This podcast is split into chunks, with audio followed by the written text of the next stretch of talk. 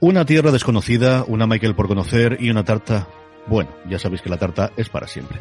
Todo esto y mucho más nos trae Habitantes de la Tierra, People of Earth, en el original, el tercer episodio de la tercera temporada de Star Trek Discovery, que una semana más nos disponemos a analizar entre este que os habla, CJ Navas y don Daniel Simón. Dani, ¿cómo estamos? ¿Qué tal? Hola CJ, larga y próspera vida, Nugnej y hermanitos, reunidos de nuevo. Sí, señor, porque para los más perspicaces que nos veáis en vídeo ya estáis viendo que ahí pone Universo Star Trek, Discovery 2.03, con CJ Navas, Dani Simón y Jorge Navas, porque efectivamente tenemos también con nosotros hoy para hacer este tercer episodio a don Jorge Navas. Jorge, ¿cómo estamos, querido? ¿Qué tal? ¿Qué tal? ¿Qué hay? Muy Hola, bien. Jorge. Un lujazo estar aquí, con muchas ganas de, de charlar. Pues muchas ganas, muchas ganas, eh, porque al final dijimos al principio que vas a tener invitados y que quieres que te diga. O sea, me hacía mucho ilusión que estuvieses tú en este tercer episodio de Discovery. Antes de que nos metamos en materia, llegamos como siempre, pues las tres tendencias o las tres líneas más importantes, las, la parte más eh, conspiranoica de que nos da esta tercera, esta tercera temporada en adelante. Evidentemente que leamos los comentarios y los correos que nos han llegado bastantes, tanto por correo electrónico como a través de iVox y de también alguno de YouTube. Jorge, ¿qué te está pareciendo la temporada hasta ahora? Muy bien, yo creo que además el, el teniendo el reto este de, hacer una serie nueva, porque al final la, primera y segunda temporada lo que ha sido es una previa de lo que ellos realmente querían contar. Al final lo que han hecho es, eh, Discovery es, previa a lo que todos conocemos del canon de Star Trek.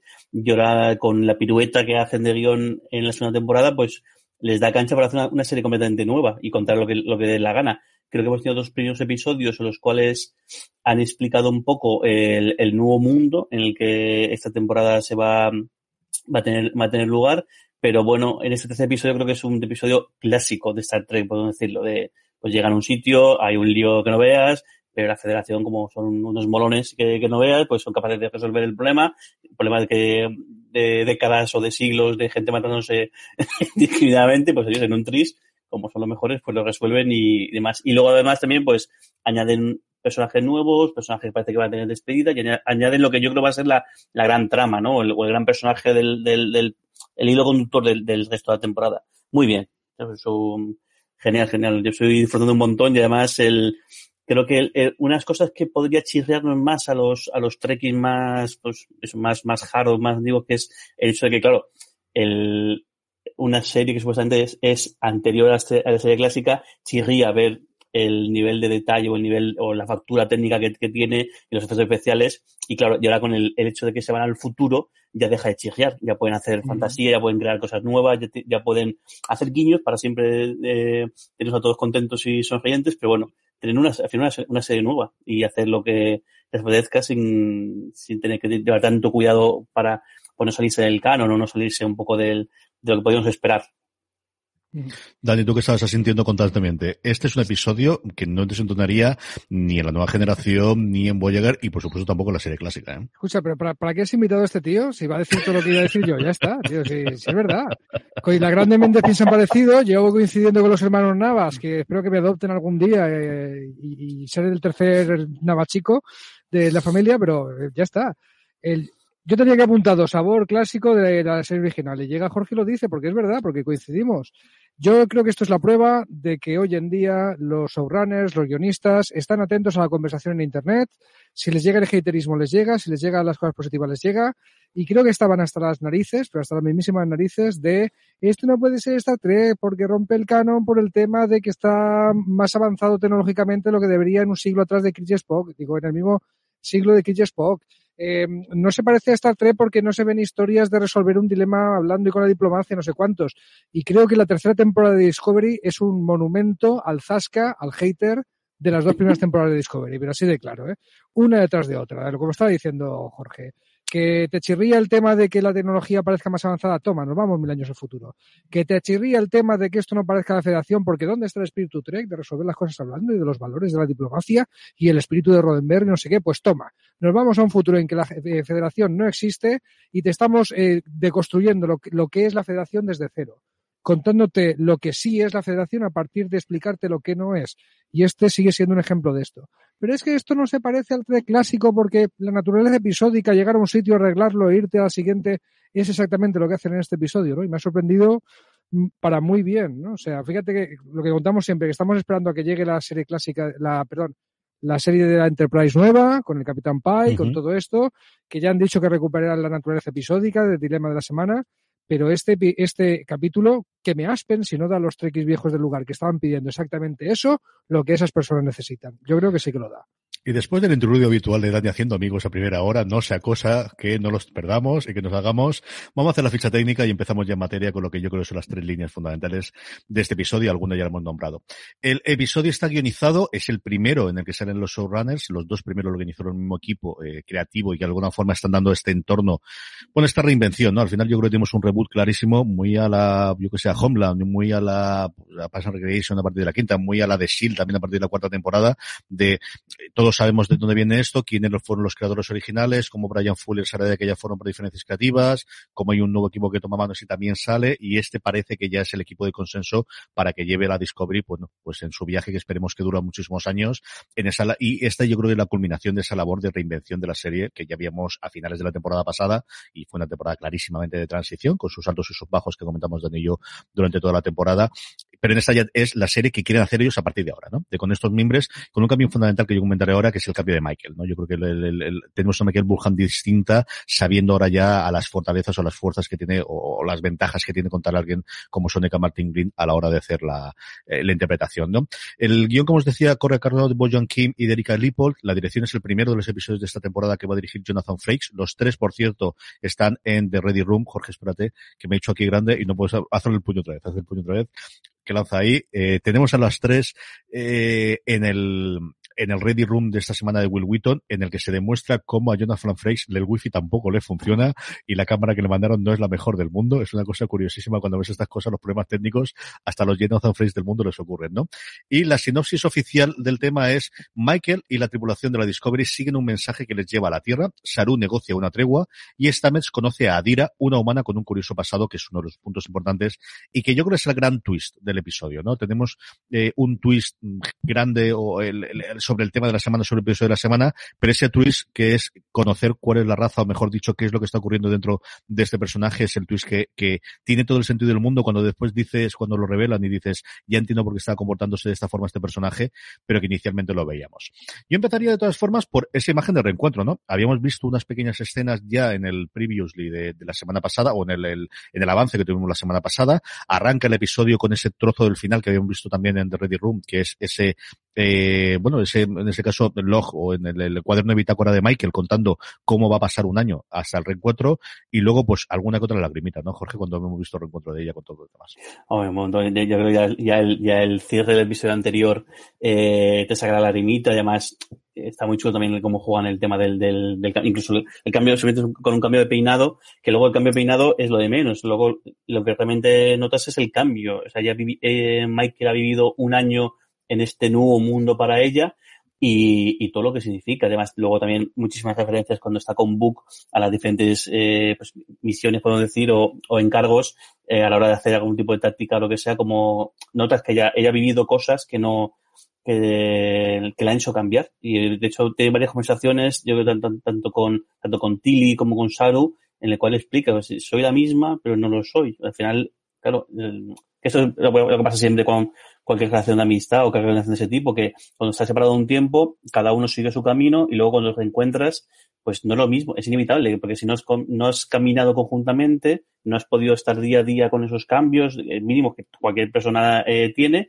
y luego pues, claro, se nota esa extrañeza, se nota que algo no encaja del todo, pero claro, porque es que, es que ha vivido un año en un mundo totalmente desconocido, hostil, y encima eh, buscándose la vida como, como el, al igual que, que Book, en, pues eso, en algo que no tenía nada que ver con lo que era su, su, su empleo, podemos decir, o, su, o lo que es eso, eh, y con, claro, y con lo que es la cosa que ya tenía que, las dos tomas de tierra que puede tener eh, Michael, que es la federación por un lado y luego la propia Discovery por otro lado, que no están, no existen. Una, porque no, todavía no sabe, y además curioso, uno es la incertidumbre de que no sabe qué pasó con el Discovery y luego la realidad palpable de que la federación no existe. O sea, está sabe que, pues parece que hay algo por ahí, pero casi parece más una especie de credo que se está manteniendo con el tiempo y demás que, que una certeza, vamos.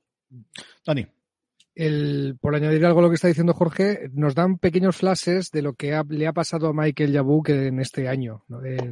Que va a ser, yo creo que un bonito McGuffin permanente, un recurso, un comodín que van a tener los guionistas, las guionistas, deberíamos decir, el para que para sacarnos de cualquier situación. Oh Dios mío, ¿cómo vamos a salir de aquí? Oh Dios mío, ¿cómo averiguamos esto que nos hace falta? Pues estoy seguro de que vamos a ver capítulos de no os preocupéis porque cuando Book y yo estábamos por ahí antes de que llegarais, nos mm. topamos con tal bicho, tal persona, tal planeta que y entonces nos resuelve la cosa, ¿no? Entonces, esto de, de que uno de los personajes tenga un gap de un año en su historia, pues va a ser un comodín permanente que yo creo que vamos a ver activado dentro de poco.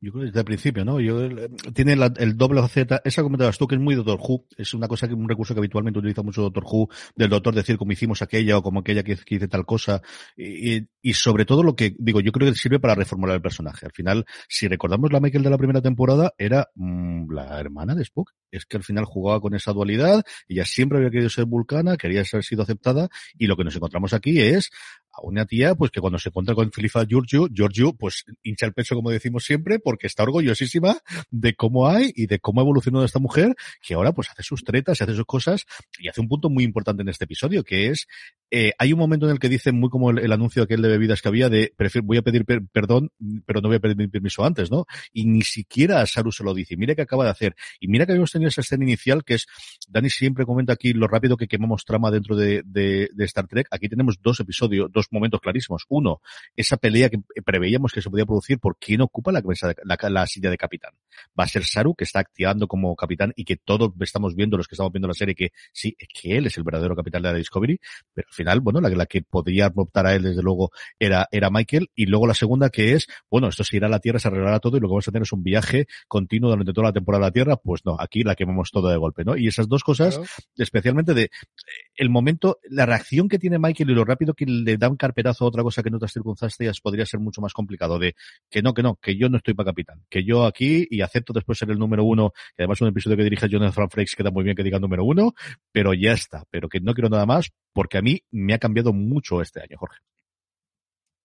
Eh, sí, sí, sin duda. El, bueno, yo creo que es un, es un poco el eso. Ya, han, utilizado dos episodios para ponernos en situación entonces ya toca arrancar lo que es la, lo que es la temporada. Y ellos al final, pues la historia que quieren contar no es el viaje a la Tierra o es el viaje tal, sino que lo que quieren contar es el viaje a la Federación, que ha sido la Federación, que ha sido exactamente esto del, de la quema de, de Barn, que eh, bueno, pues tiene una pista y van a, y van a seguirla y le lleve donde, donde le lleve y van a, afortunadamente, dado que van a bordo de la Discovery y no de otra nave de, la flota estelar, pues se puede implantar ahí en un momento. que también ahí es curioso el, el choque porque hasta el momento siempre Book como que veía toda veía a Michael y luego veía al resto como una especie de trogloditas, porque claro, todo tecnología muy antigua, creo que además la vacilada esta del transportador este personal, pues es, es además es un shock, y además es justo el, primer shock que se va a la Discovery es cuando llega el, ahora lo comentaremos, cuando llega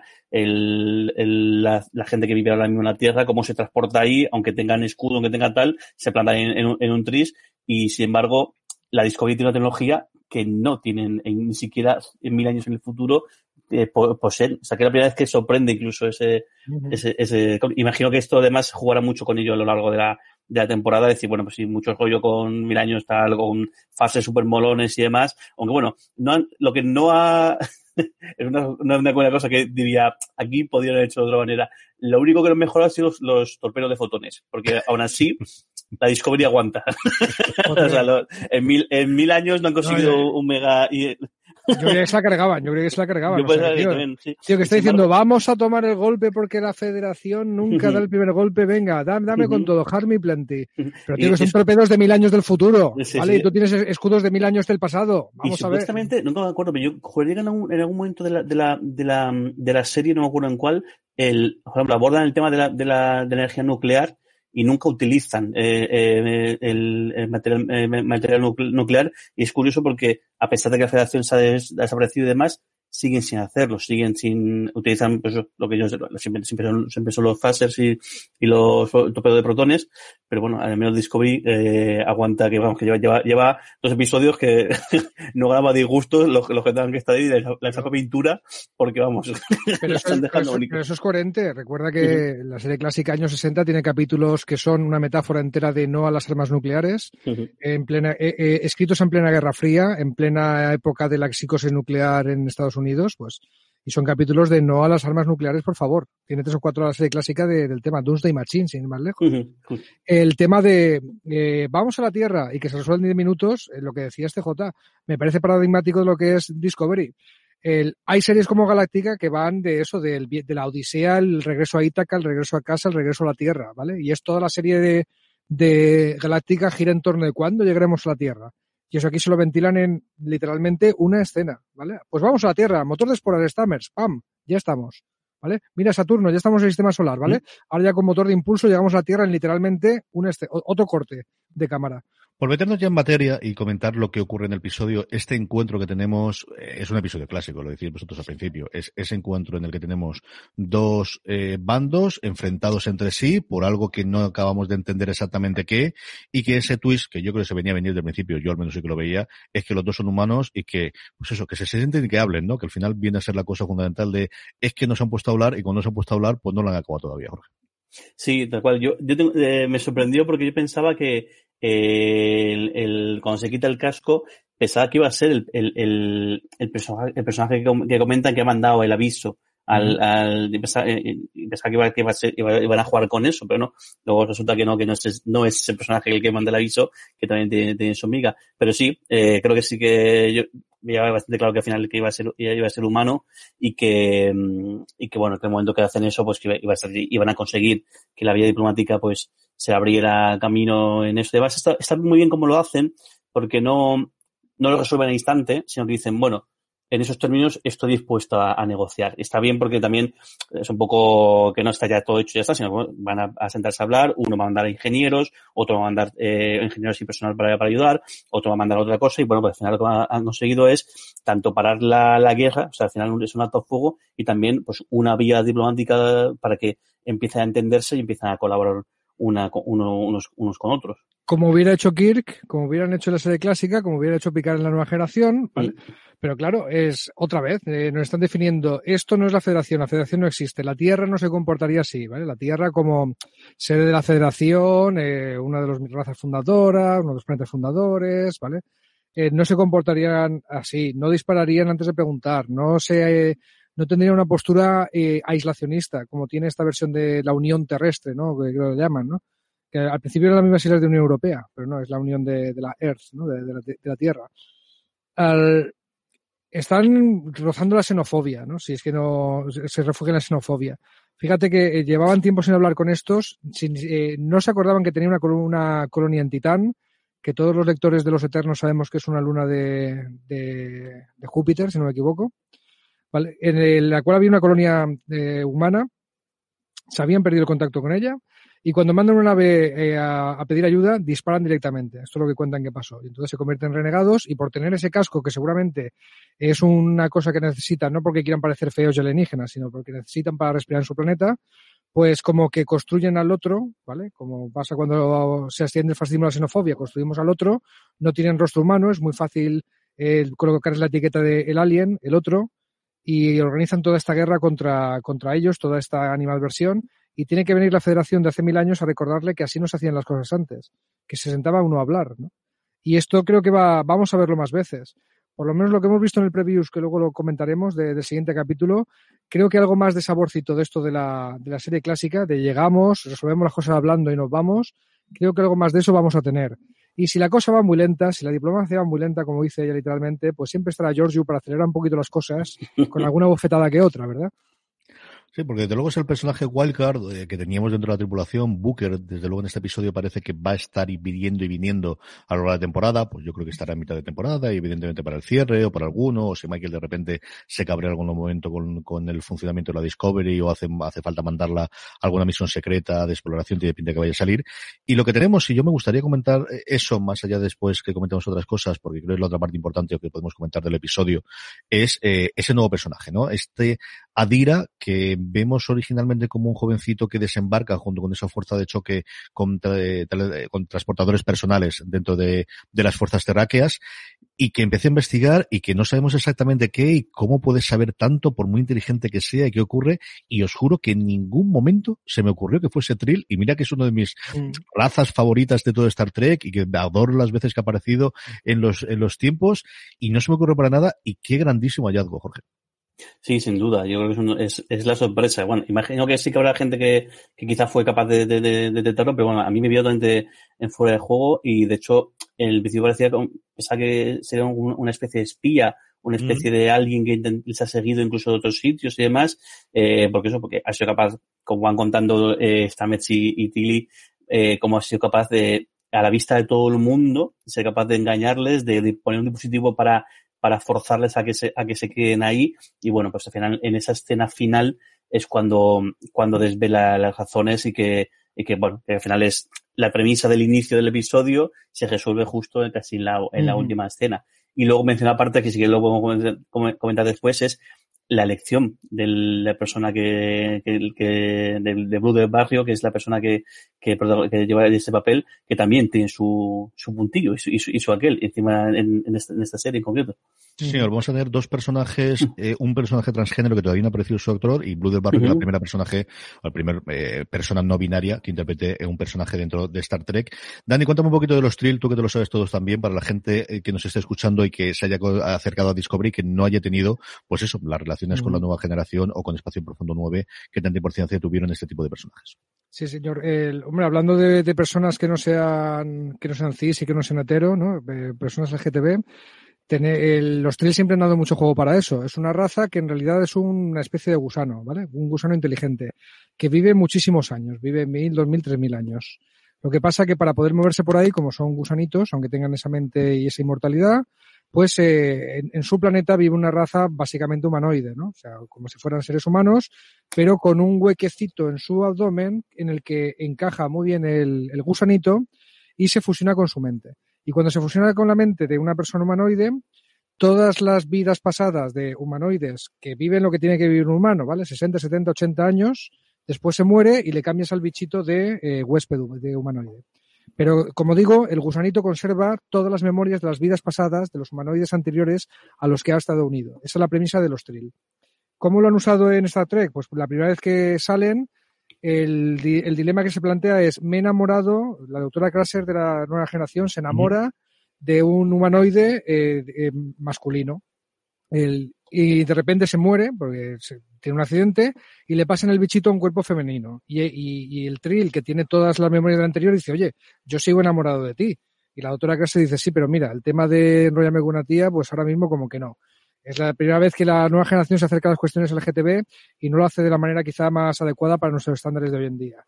Después el, fue un personaje regular en Espacio Profundo 9, uno de nuestros favoritos, por lo menos mío.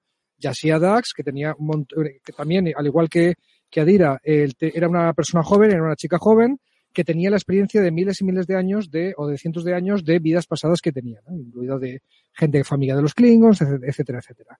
Se plantea además en un episodio muy bonito, que yo creo que sí que está más acertado, el tema de que vuelve a ver a una persona de la que estaba enamorada y resulta que esa persona es una, mujer también. Y esta vez sí que hay atracción y sí que llevan esa atracción entre dos mujeres de una manera más acertada. O sea que los Tales siempre han sido la excusa para tratar temas LGTB en Star Trek en el pasado y no parece que vaya a dejar de serlo ahora.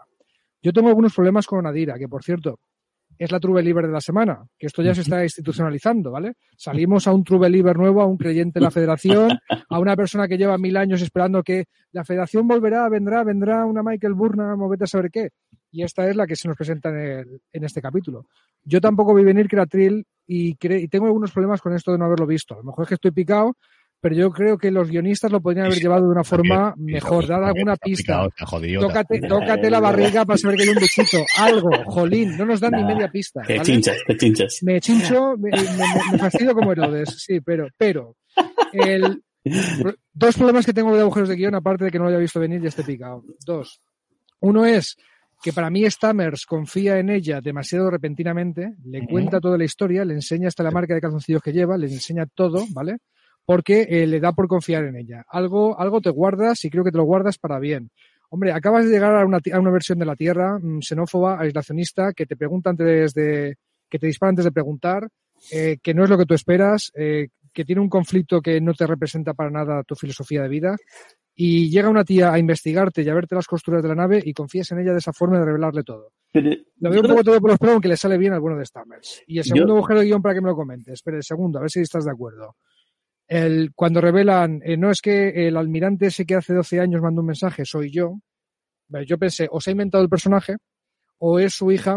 Luego, luego el diálogo, e insisto, y este es mi problema, el diálogo nos dice, no, es que es un trill, un trill es esto. Pero tío, ¿no podía haberse levantado eh, la camiseta para enseñarnos el bichito, la cicatriz o algo? ¿No podrían haberlo hecho de una forma más, visual, más televisión y menos dialogue driven, eh, que es el problema que tengo en esa escena? No sé, el, si le faltaba presupuesto, les faltaba qué, pero tampoco era tan difícil darnos una pista visual de lo que estaba pasando, creo yo. Y ahora ya mm, criticadme. Lo primero que me ha hecho, me ha hecho mucha gracia lo de te fastidias como Herodes. ¿Cómo se nota los que sois, los que sois padres y tenéis que conteneros en cierto porque lo conozco? es que me jodo como Herodes no rima tampoco, te da igual. pero todos sabemos que la frase es te jodes como Herodes. pero que es normal que los que sois padres de, niñas y niños pequeños tenéis que modular el lenguaje y Y luego, eh, nada, un, un comentario. El, yo creo, a ver, el, le contaba a Dani, creo que el tema de Stamets es más bien porque le intriga. O sea, al final eh, Stamets está fascinado, porque dice, oye, ¿cómo, cómo, o sea, ¿cómo lo he conseguido? Además, lo habla con Tilly, incluso Tilly, Tilly está picada diciendo, ¿cómo es posible que yo, que soy una, una eminencia? Es muy curioso porque Tilly es una persona, es un personaje lleno de inseguridades, que tiene su momento graciosísimo cuando, cuando tiene que modularse y hacerse como la, la del otro plano, es, es un momento muy, muy gracioso, pero eh, es la primera vez que ella, ella en el ámbito científico se siente muy segura porque es muy capaz y ella también le pasa igual, está picada porque está muy intrigada de cómo, cómo lo han hecho. Y luego, sobre lo que comenta Dani de, la comunidad LGTB, eh, no solo el LGTB, sino, a ver, Star Trek originalmente fue muy rompedora en el, en el plano que comentamos el LGTB, porque bueno, en su momento, o sea, Zulu, eh, aunque eh, Josh Takei, yo creo que en la serie nunca jamás, nunca llega eh, a tener ningún niño, pero, pero no, incluso,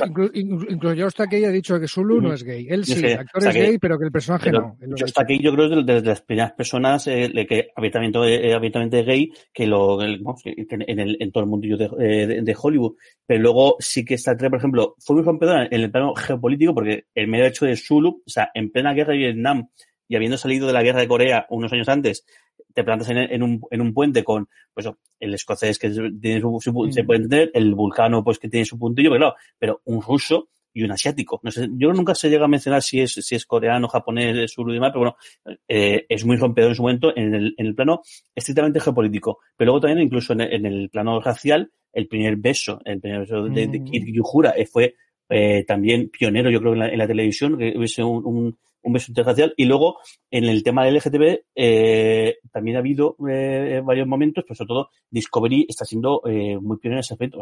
Está la relación de Stamets y, y, de, y de, Doctor, está el hecho, aunque eh, parece tontería, pero el hecho de que, de que la protagonista se llama Michael. O sea que también eso es, un, es una cosa bastante peculiar y creo que era también la incorporación tanto del personaje de, de transgénero que, que es el, que, se salía en, en DO, si no que todavía está por salir, mm. como también la incorporación de Blue del Barrio, pues como que mm, eh, hace, además yo creo que el, el o sea, esta Trek siempre ha sido muy, um, estado muy a favor de, de, visibilizar minorías, visibilizar tal, o de jugar con cosas que, eh, pues en el caso, ahora, ahora ya con el tiempo, pero yo creo que el, caso del, del ruso y del asiático en el puente de, mm. de mando, de, en el puente del, del Enterprise original, fue una cosa, vamos, súper valiente y súper rompedora. Lo, lo, que, lo que te estoy entendiendo es que eh, a ti te choca, te contrasta ese, eso que era muy avanzado, muy progre en el aspecto geopolítico, que contrastaba con que le ha costado llegar a ser avanzada en cuestiones LGTB o ser, o tratar estos temas. No, ya sí, yo no digo, lo que veo es, una apuesta, por esto, si esto sí, pero que, ahora, ahora, porque yo es que estuve en, en, en los 90 el debate entre los fans LGTB de Star Trek era que no se veían representada su diversidad. Y Star Trek, era, Star Trek era la Dalí de representar la diversidad, como estás apuntando, y ellos y ellas no se sentían incluidos. El, es muy tímido lo de Rejoined, es muy tímido eh, pues un episodio en el que Riker se enamoraba de una Jinai, de, un, de una raza que eran andróginas, ¿no? Pero, pero lo, vamos, los Gay Laxians, que era un grupo de fans de Star Trek del tema, eh, se quejaban, se quejaban de que Rick Berman o era un cagueta, o era muy conservador, o eran las dos cosas, ¿vale? El, el showrunner que llevó Star Trek después de la muerte de Roddenberry. Comentemos unas cuantas más cosas más del, del episodio. A mí hay una escena que me gustó muchísimo que es la final del árbol. Además, en el Radio Room podéis ver cómo se ha hecho, porque Frakes dice que intentaron encontrar un árbol de esas dimensiones y no hubo narices encontrarlo en todo Toronto, así que tuvieron que hacerlo todo con efectos especiales y es curiosísimo ver cómo tiene la pantalla azul y claro, el momento que Tilly se abraza más para ella sí que es en una pantalla azul que no es verde, pintado, pero al menos que simule como si fuese el árbol para hacerlo.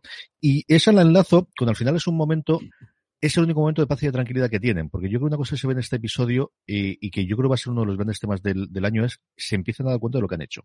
De cómo al final esta gente ha, ha, dado un salto, se ha sacrificado, es decir, se ha sacrificado y siguen vivos.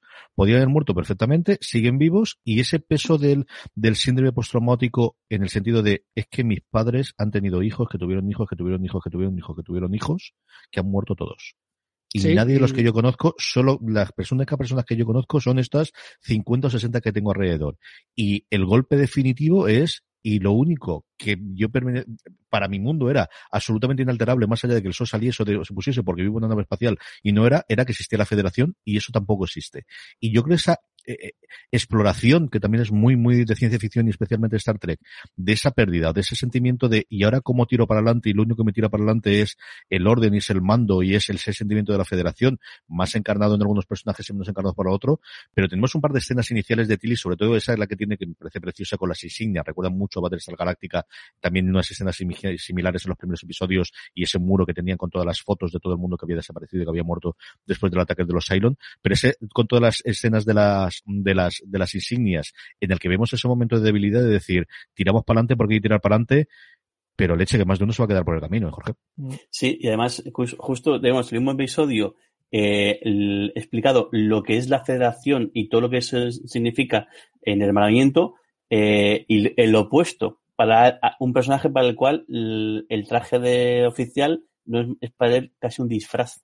Y es curioso el, el, la distinción el, de un, justo de un, de un polo opuesto al, al, al, otro, el que significan esos valores, lo que significa eh, esa indumentaria y que significa ya no solamente la indumentaria, sino también el hecho de que van eh, a donde van es a la escuela, por decirlo manera, es a, la es a la academia, que al final es el punto de partida de todos ellos. Y además es el punto, el, el punto de partida porque es donde cada uno tiene, tendrá su origen, eh, tanto ya sea su planeta o su raza o su, o su, o lo, que sea, y es ahí donde se conocen muchos, mm. muchos de, de, ellos y de ellas, y es ahí donde empieza su, su aventura. Y es un poco como acaban de cerrar el ciclo, o sea, el, acaban de, de, volver al punto donde todo empezó, y bueno, pues como dices tú, aunque sea por cinco minutos, que es lo que mm. Saru les, les, les deja disfrutar de ese momento, pueden volver a reconfortarse, pueden volver a decir, pues, eh, todo lo que estudié o todo lo que hice o todo lo que pensé me ha llevado aquí y al final pues tiene sentido haberme sacrificado porque al menos esto pervive, aunque sea el árbol, aunque sea la academia,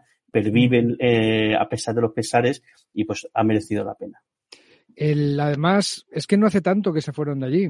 Quiero decir, eh, Tilly, que nos cae muy bien y es uno de los personajes principales, no deja de ser un alférez, que es el rango más bajo de oficial de la flota estelar. Eh, cuando acabas de salir de la academia te has graduado, te has ganado tu primer PIP de, de galones, y te hacen alférez, ¿vale? Y, te mandan a tu primera nave.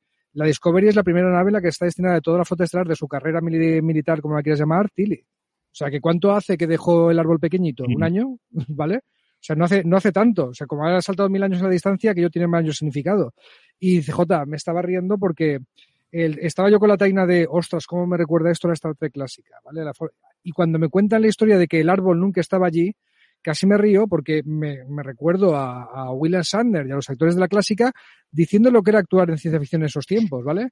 Te ponían un posit, ¿vale? Y te decían, mira, ¿ves este, ves este posit ahí? No sabemos qué tiene, ¿vale? No sabemos eh, cómo va a aparecer el bicho, pero tú lo vas a ver y te vas a asustar mucho. Dos, tres, acción. ¡Ah! ¿Vale? Y eso era actuar en la ciencia ficción de los años 60. Y, y, hoy en día tíos, igual, ¿eh? Claro, y estos tíos teniendo que abrazar un árbol, un árbol inexistente, pues tampoco tiene que ser más difícil, ¿no? En peores plazas ha toreado Star Trek, ¿no? eh, no, no quiero dejar de comentar, porque estáis comentando evolución de los personajes, el mismo Stammers que comentábamos antes, ¿no? El Stammers que confía en la chica, que algo ve en ella y le abre las puertas de su nave, su conocimiento, su motor de esporas, todo. Imaginaos al Stammers del primer capítulo, que era un poco capullo. Bastante, ¿eh? También ha habido un viaje aquí bastante gordo. Sí. Alguna cosita la pasó a Stamets. Quieras que no, alguna cosita la pasó a Stamets. Quieras que no. Sí. Se me muere el novio, resucita, me meto ADN de tardígrado, me vuelvo del revés por dentro. Sí, me ponen aquí dos cosas para inventarme. La, la, el futuro de la civilización depende de mí, de la humanidad por extensión. Está muy bien, sí. Pues ahora, ha pasado, si, eh, si pasas todo eso y pasas a ser capullo, a ser amable, pues mira, bien, ¿no? O sea. no sé yo, eh, igual, igual se puede hacer sin necesidad de que te, de, de, que de, que universo dependa, dependa de ti. Sí, pero no hay mal que por bien no venga. Eso sí, eso sí. Vamos a ir con los correos de los lectores y vamos a ir después con la parte de spoilers del cuarto episodio, lo poquito que sabemos a partir de las escenas adelantadas, tanto en The Bedroom Room como la que pone a disposición CBS All Access y Netflix de, lo siguiente, que además, eh, para los que nos estáis viendo en vídeo, si no, iros al canal de YouTube y vamos a intentar ponerlo también en Facebook a partir de esta, de esta semana, lo vamos a intentar poner. Todo será que YouTube nos tire abajo el vídeo por derechos de, estas cosas que puede ocurrir. Probaremos y si no, pues lo pondremos sin audio después al siguiente en vídeo. Pero, eh, ¿qué os ha parecido en globalidad el episodio, eh, Jorge, comparado con los dos anteriores, ¿no? Comparando con los dos anteriores. Yo creo que no se puede comparar porque es que es tan distinto en cuanto al, al, tono. Yo creo que los otros episodios son pues, de posición, tanto en posición. Yo creo el, en la parte, yo creo que te, enseña mucho más del, mundo quizá el primer episodio, eh, es decir, porque es, es, mayor el shock que, que tienes, eh, y el segundo pues es más coral, el, aunque también toca cosas del futuro, sobre todo sale el, el, armamento y ciertas cosas sale, pero por ejemplo, casi todo lo que sale en el segundo, en el segundo episodio ha salido en el primero, los transportadores personales, los, pues, el mejor, el mejor armamento, el cómo la federación ha desaparecido y, y, y, de, y demás. Eh, pero sí, bueno, sí que verá que el, el, final del segundo episodio, joder, este, te, te llena la, la, la, cara de la sonrisa, el, el, diálogo ahí cuando aparece eh, Michael. Creo que el, rompedor, rompedor es el, es el primero. Y este, pues eso, es el primer episodio. Yo diría que es el el primer episodio que sienta el, las bases de, la, de lo que está por venir, de la trama, que no sé cuántos son, ¿son 10 episodios la tercera temporada? Si no recuerdo mal, yo creo que sí, pero te lo miro mientras Dani nos dice que lo parece. Pues yo creo que es el primer episodio de, realmente de, de, la, de, lo, de todo lo que está planteando. Los anteriores han sido ponerte de situación y que sepas lo que hay y, y, que más o menos entiendas los cambios que va a haber tanto eh, del mundo en sí como, los como en el caso de algunos personajes. Y ahora ya empieza lo, la chicha de verdad. Eh, yo por, por, añadir algo más a lo de Jorge, porque estoy de acuerdo en todo lo que ha dicho, eh, los dos primeros eh, más world building y aquí, aunque no deja de, no dejamos de tener world building, no dejamos de ver qué está pasando ahí, si esta es la manera en la que van a explorar el, el nuevo universo de la serie, nuevo en Star Trek totalmente, nunca se había mandado una nave mil años al futuro, si esta es la manera de explorarlo, muy bien, porque es muy Star Trek, es muy exploración, es muy usar la diplomacia, es muy contar lo que es la federación. Y si la gracia va a ser esta de el true believer de la semana, que o muere o se une a la batalla para reconstruir la federación, esto de mm, la misión de reconstruir la federación a mí me engancha, me da lo que necesita.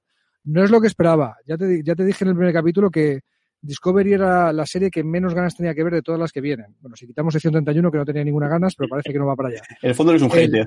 Sí, no, el, bueno, pero mis, mis, expectativas no eran para ahí, ¿no? cabrones. No. no. Daniel True. que no.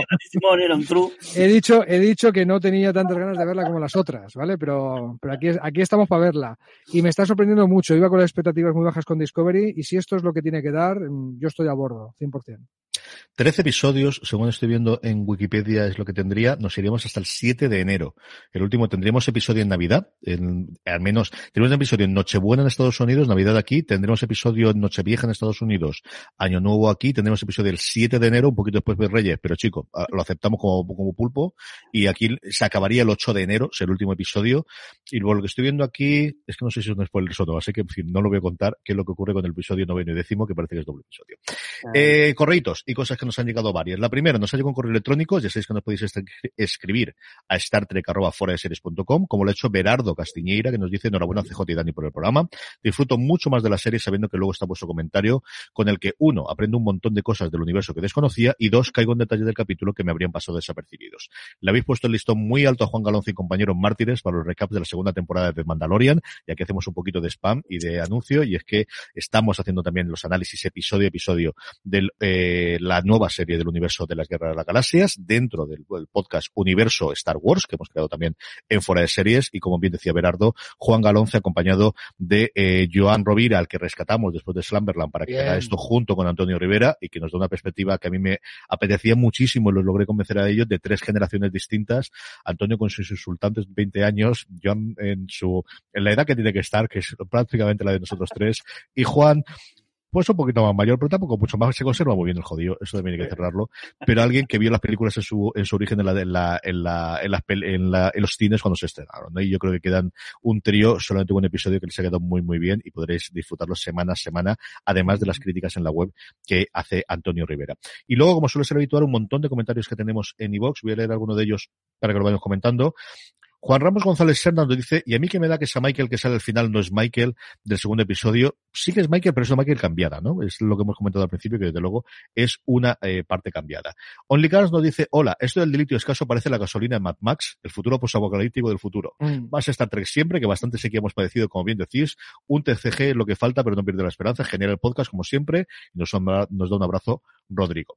Y luego tenemos este, este para que Dani hable, creo que alguien te conoce aquí, hipervelocidad. Dani, si quieres mañana en lugar de saludarte al estilo vulcano, te llamo Han Solo. Un saludo. Me habéis atrapado con vuestro programa y me habéis reclutado como miembro para más para vuestra evolución. Solo una pregunta, ¿tenemos que vestir de licra o de cuero?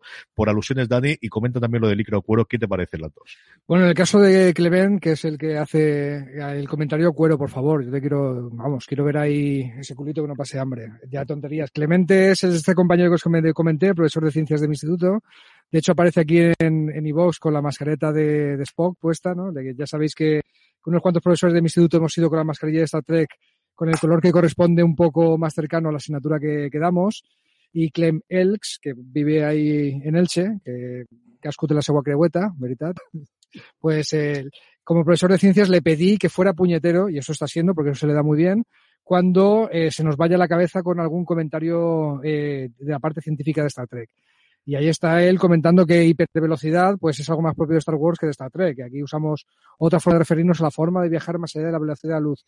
De hecho, él me critica que diga velocidad más allá de la luz, ¿vale? Que no se acerca al concepto científico. Pero lo que debería hacer es dejar de ocultarse tras esa máscara y tras esos comentarios y venirse aquí un día programa y tener la nariz de hacernos una sección científica como Dios manda. Eh, muchas gracias, compañeros. El día. Invitado está Jorge, cuero no, no, pues no, yo, el, yo, yo, no, la vez que he ido yo disfrazado ha sido de, ha sido de licra, ¿no? El, el, el camiseta que teníamos y el, el panda, no, me pensaba que el pantalón era de cuero. La vez es que, como decía Dani, que antes se llaman, antes se llama ir disfrazado, yo se llama hacer cosplay. Yo creo que sí que era, era, mm, no, yo no, no guardo si es la camisa, la camisa de, de, sí que de licra. Yo creo que el pantalón, las botas, el pantalón sí que, joder, que eran, eran de cuero. La vez es que, yo creo que fue la última vez, fue a ver Nemesis, la última vez que fuimos disfrazados. Mm. Si no me equivoco, podría, podría, podría, ser. Y luego, aún con Carnaval, por supuesto, también eh, ha caído el, el, el, el disfraz de, de, oficial. El, de todas maneras, iba a decir a Dani que, que mira que yo he sido un super talibán de, Star Trek eh, contra Star Wars y ya que mencionas el Mandalorian, de Mandalorian ha conseguido reconciliarme muchísimo con todo el universo Star Wars. Me parece, es fascinante, absolutamente fascinante lo que, lo que está, lo que está haciendo Joe Faro y compañía en, en, en The Mandalorian. Es que hace como 20 años que, que esto de que los de Star Trek tengan que llevar más contra Star Wars, hace tiempo que lo tiré por la ventana. O sea, me parece que los dos tenemos un enemigo común, que es el aburrimiento y otras formas de entretenimiento menos nobles y que menos hacen pensar. Y yo disfruto las dos por igual y siempre he defendido que se deben disfrutar las dos por igual. También nos escribe, como es habitual, Pachona Dama, que nos diga buen día, compañeros. Como le pasa a Julio de USS Podcast, yo me tragaría cualquier serie de Star Trek, incluidas, y va para allá.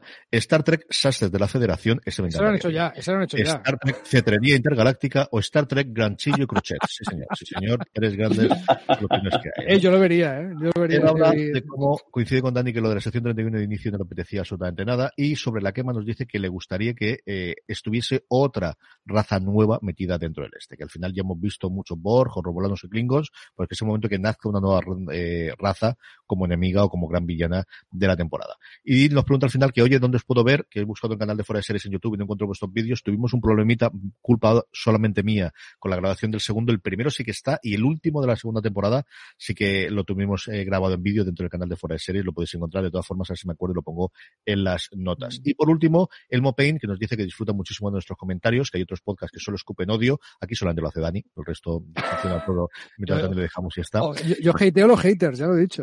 Ya, ya, ya, por fin. Pues sí. ¿Quién vigila a los vigilantes? Ahí está. Dale calor, dale calor, dale calor, sí.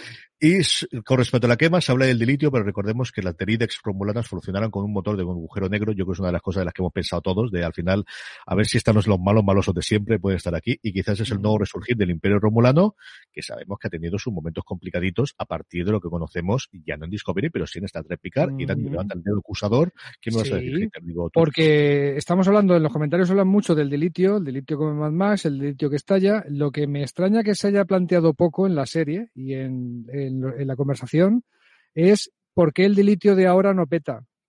o si el dilitio de ahora va a petar en algún momento, porque siguen traficando con dilitio y ahora resulta que llega la Discovery con un cargamento normal de dilitio en una nave normal de la Federación y son los reyes del mambo. Creo que Book dice que con esto podrías gobernar todo un sector de la galaxia, porque como escasea se ha convertido en algo muy valioso y es la moneda de cambio habitual. Mm, ¿Y por qué el de ahora no peta? Pues la, la pregunta del rincón conspiranoico que deberíamos dejar colgando en el aire.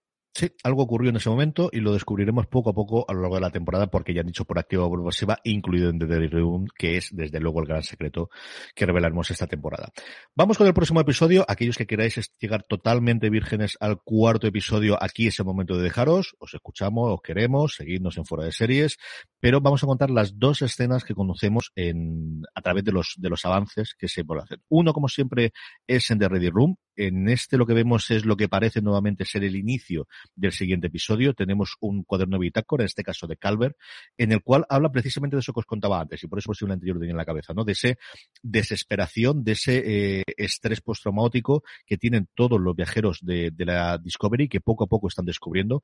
Él dice que hay un momento que ese estado de desánimo, pues lo que siempre se dice, ¿no? Que no puedes ayudar a quien no se quiere dejar ayudar, y dice que lo primero que tiene que hacer, claro, esta gente está tan preparada para valerse por sí mismos, tan preparada desde esa academia para salvarse las castañas del, del, del fuego, que al final mmm, van a tener esa parte de pachulo yo y no necesito ayuda psicológica, necesito ningún otro tipo de ayuda. Y él dice es, eh, que tienen primero que aceptar ayuda.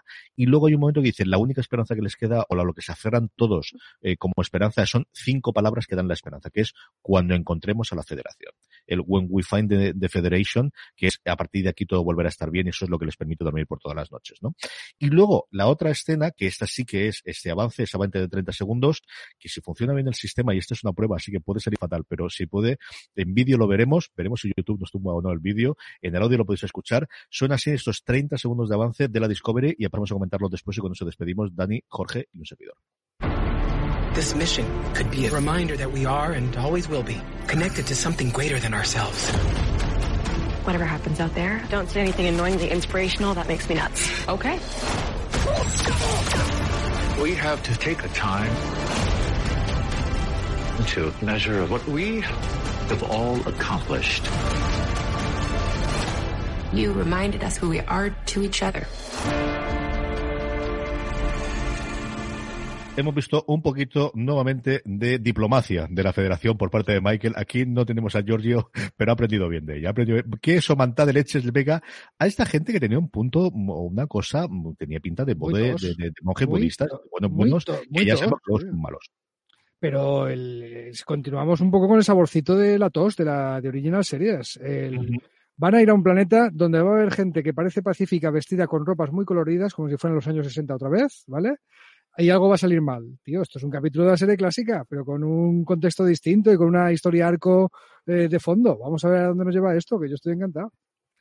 Jorge, ¿qué te ha parecido las escenas? Sí, bien, o sea, pinta, pinta bastante, bastante guay. Muy, muy curioso el, el, guiño este de, de Giorgio con las palomitas, que a ver, exactamente parece como que están, parece como están en el, están en el cine, ¿no? En eso, una, una, una cosa así. Eh, bastante curioso el, fíjate, el personaje que es más hostil o más agresivo o más, bueno, es el personaje que realmente hace falta en los momentos jodidos, porque tampoco, no, no hemos comentado que, que, que mucho rollo con la diplomacia y demás, pero bueno, cuando hay que sacar las castañas del fuego de verdad, a quien hace falta es una Giorgio que se plante ahí con, en cualquier situación y sea capaz de resolverla, pues, por la, por la vía más directa, por decirlo de alguna manera. Un Worf, un Odo, o sea, sí, sí, claro, es algo ajeno en las series, tío, sí, sí. Uh -huh. El, ¿Puedo contaros una coña que me da cuenta oyendo a Will Withon en The Reader Room esta semana? Of course.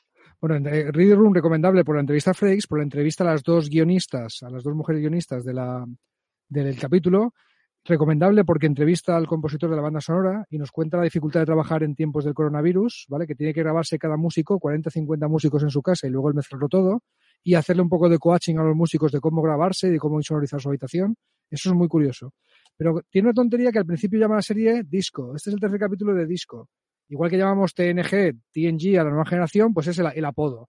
Y entonces me di cuenta, ¿os acordáis del capítulo del bucle temporal de la primera temporada de Discovery? Que empieza con Saturday Night Fever en una fiesta, eso era música disco en la disco. una tontería, un guiño de los guionistas que me acabo de dar cuenta ahora, pero vale, sigamos. Ahí, ahí, ¡buah! El, No, el- esto no, el- el, esto no puede Escribe, escribe, escribe por Twitter a Bill Wheaton y cuenta, a Bill Wheaton y cuéntale No, esto que- porque que- te lo no, no, compras no, que, que- estaba hecho, que, estaba hecho a posta, estoy seguro, estoy totalmente seguro. Ponlo, ponlo. Estás vimos los dinero. gusanos, Estás vimos los gusanos- dinero, Dani. esto. Jorge, vimos en el primer capítulo de esta temporada los gusanos del agujero de gusano. O sea, la ballena espacial. No me, no me fastidies. Han metido música disco en la disco aposta por la gloria de mi madre. Yo te digo que estás perdiendo dinero.